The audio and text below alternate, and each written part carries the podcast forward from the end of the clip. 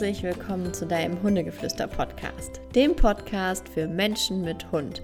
Mein Name ist Ricarda, ich bin deine Hundetrainerin hier in dieser Podcast-Folge und heute habe ich ein Thema, was ich nicht unbedingt aus eigener Erfahrung kenne, aber jedoch einige von euch das Thema vielleicht kennen, beziehungsweise gestern Abend im Live-QA im Hundegeflüster-Club kam genau diese Frage. Und zwar ging es darum, dass ein Hund sehr, sehr, sehr, sehr interessiert ähm, daran ist, wenn Frauchen das Barf, also das Fleisch, portioniert und fertig macht. Vielleicht kennst du es aber auch, wenn du das ähm, Fressen deines Hundes vorbereitest und er quasi außer Rand und Band ist und es vielleicht auch gar nicht ertragen kann, wenn das Futter dort steht und du es ihm nicht sofort gibst.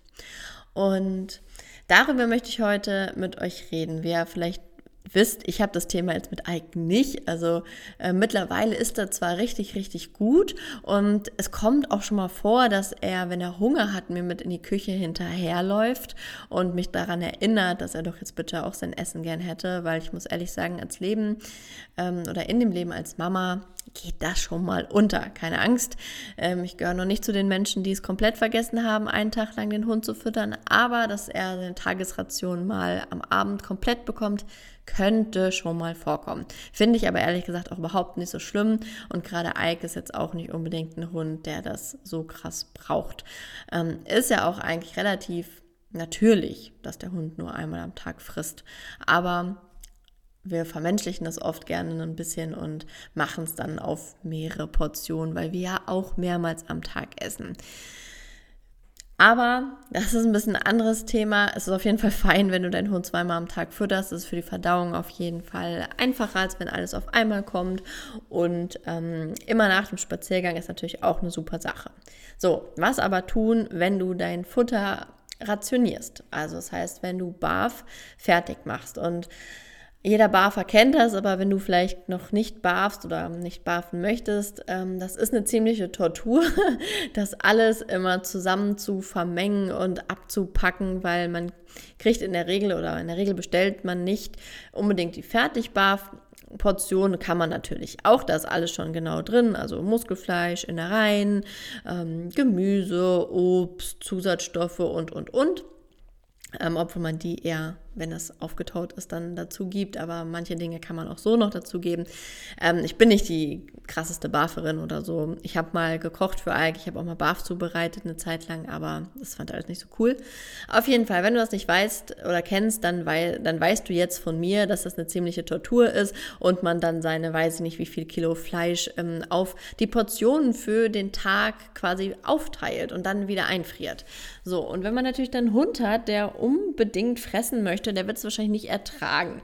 Ähm, und hier ist einfach so das Ding, erstmal wieder eigentlich spannend, so Hilfe, ich habe ein Thema, ich will das abschaffen, wie geht's? und das ist erstmal wieder so spannend, weil das, was ich als allererstes mache, bevor ich irgendwie mit einem Hund in ein Training gehen würde oder generell ein Thema auch von meinem Hund angehe, dann schaue ich mir erstmal an, okay, was ist ja gerade so, was ist gerade dran bei ihm einfach? Und er riecht es coolste, beste, geilste Fressen der Welt, noch blutig, ähm, mega. Er, er feiert total, er liebt Essen und ähm, ja, will natürlich dran, weil er nicht versteht, das ist für den nächsten Monat, sondern er denkt, geil, Schlachtefest, ich leg los. Ähm, ja, für alle Veganer, Vegetarier ist gerade ein bisschen hart, aber wenn ich für unseren Hund rede, dann darf man da einfach auch noch mal ein bisschen anderen Blick drauf haben. Genau, auf jeden Fall, dein Hund feiert es einfach total. Und ich vermeintlich bist du diejenige, die das halt nicht so cool findet, weil es sich irgendwie nervt, weil es sich vielleicht auch in den in den Zwiespalt bringt, boah, gebe ich ihm jetzt irgendwie schon mal was ab oder so oder ja, oder er sitzt da ningelnd oder ist total aufgekratzt und kommt einfach nicht runter. Und darum soll es hier heute gehen, dass ich dir ein paar Impulse mitgebe, was du vielleicht machen kannst in so einer Situation. Also erstmal, ich kann den Hund wirklich komplett verstehen. Ihr müsstet mal dabei sein, wenn hier an Geburtstagen bei uns im Hause Kilias ähm, Kirschlikuchen gemacht wird. Also egal für wen, Marco und ich, dass wir uns da nicht kloppen in der Küche, wer zuerst im Teig ähm, naschen darf, das ist alles, ja. Und dementsprechend kann ich jeden Hund verstehen, der da total aufdreht, weil hier ist dann die Energie auf jeden Fall auch ein bisschen intensiver, ja. Also absolutes Verständnis einfach dafür. So, jetzt geht es aber mehr um dich als Mensch, ähm, wie du dein Problem, dass dich dein Hund vielleicht ein bisschen nervt oder triggert in dem Moment und du es gerne anders haben möchtest, ähm, was du da tun kannst. Und zwar erstmal wäre das Einfachste, im ersten Moment den Hund gar nicht mit in die Küche nehmen, weil wahrscheinlich machst du es in der Küche oder vielleicht auch im Keller, je nachdem. Ähm, nimm ihn halt einfach nicht mit. Mach die Tür hinter dir zu und du machst da einfach dein Ding.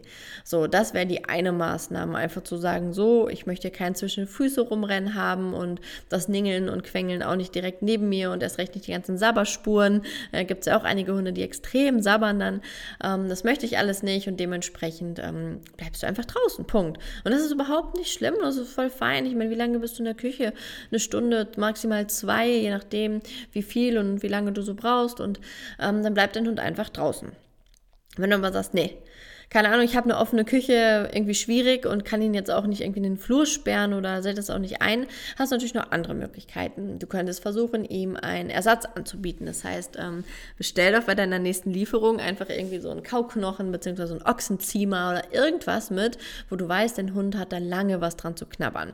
Und führ vielleicht das Ritual ein, dass ähm, wenn du das Futter machst, bekommt er jedes Mal seinen Ochsenziemer. Du bringst ihn mit seinem Ochsenziemer auf seine Decke. Er kann es da fressen oder er kann es auch bei dir in der Küche fressen. Dann hat er zumindest was, hat auch was zu tun. Oder du holst so einen coolen Markknochen irgendwie. Natürlich immer aufpassen. Ne? Der Unterkiefer kann da durchrutschen und dann kriegt man den nicht mehr ab. Also das, da kann was passieren. Also immer aufpassen.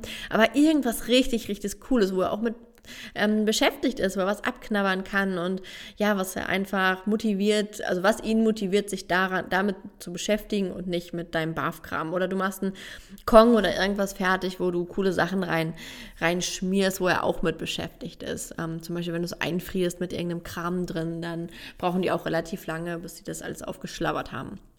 Genau, das wäre zum Beispiel so ein Ding, dass du einfach sagst, okay, ähm, ich will ihn jetzt irgendwie nicht Zeit korrigieren und irgendwie will ich ihm auch was geben, weil ich kann ihn ja verstehen. Dann machst du einfach das und gibst ihm das als, als Ersatz. Und das ist doch auch vollkommen fein. Und ähm, wenn das vielleicht auch gar keine Option für dich ist, was wäre zum Beispiel, du hast einen Partner und du schickst deinen Partner einfach mit dem Hund spazieren. Du machst es einfach in der Zeit, wo dein Partner mit deinem Hund spazieren ist. Du hast Zeit für dich, machst den Podcast in die Ohren und machst einfach das. Und siehst es wie so eine meditative Aufgabe, jetzt gerade dieses Futter fertig zu machen. Und dein Hund ist einfach gar nicht da. Wenn du sagst, nee, hab keinen Partner, auch keine Option, dann könnte man zumindest auch noch überlegen, den Hund, ähm, wenn es gar nicht anders geht, vielleicht in den Wintermonaten oder so im Auto zu lassen. Also einfach, dass er halt raus aus der Wohnung ist. Aber das ist schon Worst Case. Also da muss bei dir echt Halligalli sein. Ähm, also da wäre die Variante irgendwie, du lässt deinen Hund ja wahrscheinlich auch im Auto, wenn du einkaufen gehst oder so. Ähm, ich habe Ike regelmäßig, als ich noch Mantrailing unterrichtet habe, zwei Stunden im Kofferraum gelassen, ähm, während ich im Training war. Ähm, das war für den gar kein Problem, hat sich irgendwann dahin gechillt und dann war alles gut. Und das wäre natürlich auch eine Option zu sagen, okay, wenn ich ähm, mein Zeug hier rationiere, dann bleibt mein Hund einfach im Auto. Also im Wintermonaten Monaten, ja, also nicht im Sommer, das geht natürlich gar nicht, aber das wäre zum Beispiel eine Option. Oder du packst ihn raus in den Garten, machst ihn auf der Terrasse fest oder oder sonst wo. Da findet man immer Möglichkeiten. Ich würde echt nicht anfangen, das jetzt permanent zu korrigieren, weil dass der Hund was fressen will, ja, das ist so sehr in ihm verankert und er riecht ja auch irgendwie, dass es sein bekanntes Fressen ist, der Geruch von seinem Fressen. Ähm, da würde ich jetzt nicht anfangen, ihn irgendwie zu korrigieren, zu Maßregeln oder irgendwas zu machen. Was du vielleicht auch machen kannst, wenn du sagst, okay, ich will aber einfach nur Ruhe, dass du ihn, ähm, und er interessiert sich zum Beispiel nicht dann für die Knabbersachen oder so, sondern du musst wirklich richtig, richtig, richtig, richtig gute Sachen ausprobieren, ähm, dass du ihn auf seiner Decke ähm, festmachst mit einem Geschirr und seiner Leine, sodass du daraus so eine Ruheübung und Frustrationstoleranzübung machst, weil es natürlich, er muss den Frust aushalten, dass er sein Futter nicht fressen kann. Und das ist ähm, an sich ein mega cooles Training, wenn du dich damit beschäftigst, dass du jetzt sagst, okay, ich mache jetzt da gleichzeitig ein Frustrationstoleranztraining.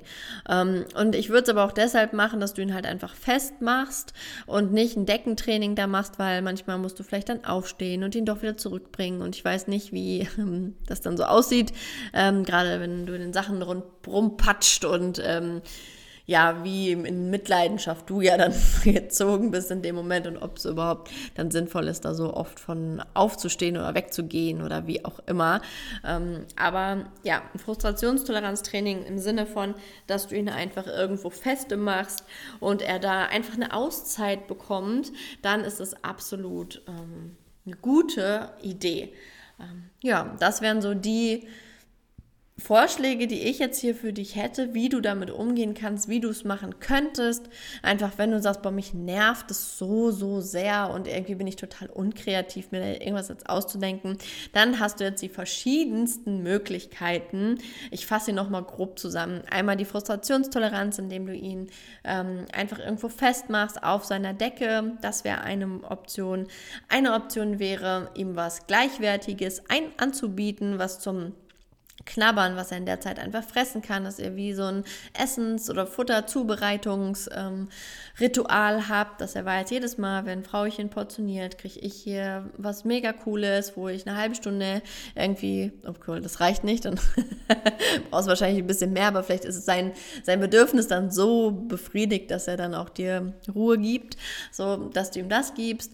Ähm, oder du machst halt einfach die Tür hinter dir zu und sagst, okay, komm, egal was er jetzt tut, er muss es jetzt einfach verstehen, ich will jetzt meinen Rückzug, ähm, ich mache das jetzt hier für mich und gut ist. Du kannst natürlich auch das wieder mit einem Ritual verknüpfen, dass du zum Beispiel einfach sagst, okay, er kriegt was zu knabbern und ich mache die Tür hinter mir zu und dann ist vielleicht auch nicht, dass er sofort wieder da steht, sondern ähm, er hat ja seine Knabbersache, geht vielleicht gucken, sieht, okay, die Tür ist zu und dann legt er sich wieder hin und wartet einfach. Das wäre natürlich Best Case ähm, Szenario. Worst-Case-Szenario ist dann, wenn dein Hund trotzdem ständig quengelt, jammert, alles zusammenbrüllt und es geht einfach gar nicht und die Vermieter oder die, die Mieter, Nachbarn, wer auch immer, steigt schon aufs Dach, weil dein Hund so ein Theater dabei macht, dann würde ich ihn wirklich in Wintermonaten ähm, im Auto lassen, damit du auch keinen Stress mit deinen Nachbarn hast, weil das ist ja oft so ein Thema, was einem da selber auch einfach Druck macht, wenn der Hund so viel jault oder irgendwie bellt und Theater macht ähm, und die Nachbarn sich da schon beschwert haben. Also das wäre dann eine andere Option. Oder einfach, du schickst einen, deinen Mann, eine Freundin oder sonst was mit deinem Hund, einfach mal zwei Stunden spazieren und du machst das dann ganz alleine, ganz in Ruhe. Oder im absoluten Fall von geht gar nicht, dann bestell dir halt vielleicht doch fertiges Barf. das wäre vielleicht auch noch eine ganz schöne Variante und spart sehr viel Arbeit. Also ich bin sehr dankbar darüber, dass ähm, ich mittlerweile eine Futtersorte gefunden habe, die Ike frisst und ich nichts mehr zubereiten muss, weil alles, was ich zubereitet habe, egal ob es bar war, ob es gekocht war, ähm, in sämtlichen Variationen, Fleisch nur gekocht, Obst und Gemüse roh oder alles gekocht oder was auch immer. Es war ein, eine Qual ähm, für diesen Hund und ja, genau, das nochmal als kleines Anekdötchen hier von mir am Rande und ja, ich würde sagen, das war es auf jeden Fall von mir. Mehr habe ich nicht mehr zu sagen zu diesem Thema. Ähm, ich freue mich auf jeden Fall, du, wenn du dir das hier angehört hast, wenn du dich vor allem auch fürs Barfen interessierst und dich dafür öffnet. Für mich ist es eine tolle Art und Weise, seinen Hund zu ernähren. Man sollte natürlich das nicht einfach mal so irgendwie machen, sondern wirklich sich einmal einen professionellen Plan erstellen lassen, um da wirklich gut im Bilde zu sein. Gerade wenn man einen jungen Hund hat, sollte man sich, bis der Hund ausgewachsen ist, immer betreuen lassen oder immer wieder anpassen, die Pläne.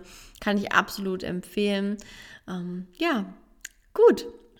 Dann würde ich sagen, hören wir uns hier nächste Woche wieder oder aber sehen uns im Hundegeflüster Club. Da freue ich mich auch über jeden, der teilnimmt, der dabei ist, der die Webinare mit uns gestaltet. In letzter Zeit gibt es auch in den Live-QAs immer wieder kurze Online-Coachings. Das heißt, du kommst da rein, stellst deine Frage, kannst dich freischalten, kannst mit mir und mit Solvay reden und ähm, wir ergründen mal eben ganz schnell und fix dein Thema und geben dir schöne Tools und Möglichkeiten mit an die Hand, wie du das Ganze Ganze lösen kannst. Genau. Also, ihr Lieben, ich wünsche euch einen wunderschönen Tag. Sei der Buddha für dich und für deinen Hund und bis zum nächsten Mal. Tschüss.